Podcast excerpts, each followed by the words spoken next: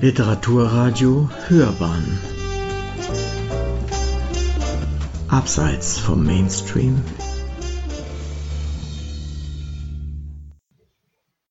Es gibt wohl kaum eine Frau, die noch nie etwas vom Cosmopolitan Magazine gehört hat.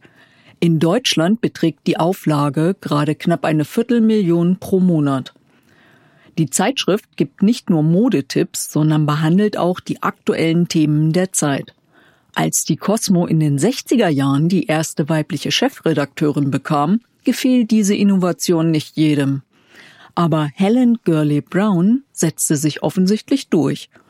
Im Rowold Verlag ist nun eine Romanbiografie Cosmopolitan, die Zeit der Frauen von René Rosen aus der Sicht ihrer fiktiven Sekretärin erschienen.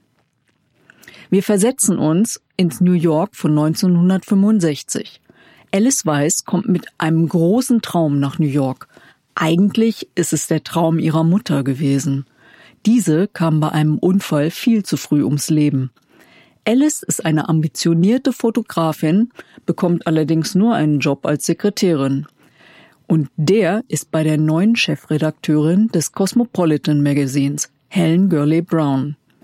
Die zierliche Frau ist ebenfalls ganz neu auf ihrem Posten und hat keinerlei Erfahrung in dieser Branche, was übrigens der Wahrheit entsprach.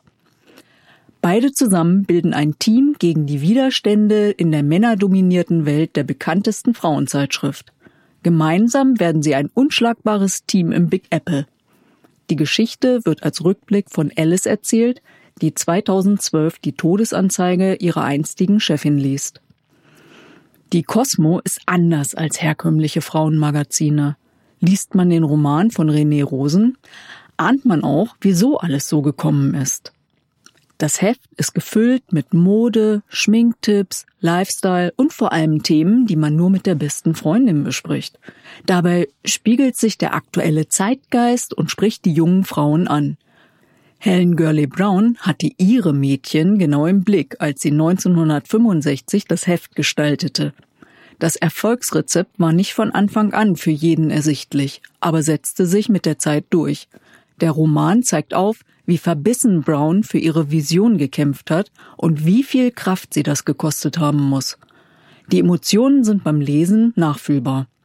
Er zeigt, wie nah entschlossenes Handeln und Verletzlichkeit liegt. Die Entstehungsgeschichte der Zeitschrift ist die Rahmenhandlung für die fiktiven Erlebnisse von Alice. Sie lebt den Traum vieler Frauen, die ihre Möglichkeiten in der großen Stadt sehen. Alice lebt allerdings nicht ihren eigenen Traum, sondern den ihrer Mutter. Wegen ihr will Alice Fotografin werden. Unterschwellig kommt dies im Text hervor, wenn die junge Frau zögerlich auf tolle Angebote eingeht. Anfangs traut sie sich nicht einmal die Belegung einer Fortbildung in der Fotografie zu. Gleichzeitig werden an ihrem Leben die Ablenkungen der Zeit beschrieben, denen ihre Generation ausgesetzt war. Alice lässt sich arglos auf einen Mann ein, der keine guten Absichten hegt. Zwischen den auftretenden Intrigen im Geschäftsleben und privaten Überraschungen ist sie ihrer Chefin jedoch eine loyale Stütze. Helen Gurley Brown sorgte in ihrem Leben als Modejournalistin und Autorin stets für Schlagzeilen. 32 Jahre lang leitete sie als Chefredakteurin die US-Ausgabe der Zeitschrift Cosmopolitan. 2012 ist sie im Alter von 90 Jahren in New York gestorben.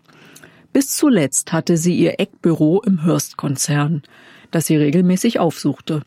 1997 wechselte sie von der Position der Chefredakteurin zur Herausgeberin. Außerdem gründete sie gemeinsam mit ihrem Mann David eine Stiftung, die benachteiligte Kinder und Jugendliche mit innovativen Ideen förderte.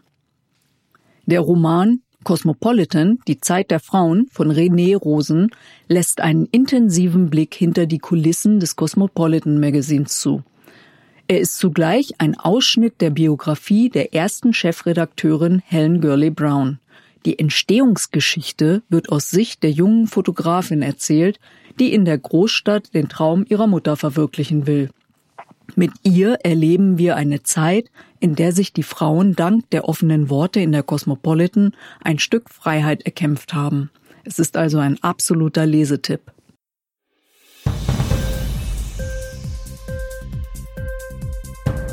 Dir die Sendung gefallen? Literatur pur, ja, das sind wir. Natürlich auch als Podcast.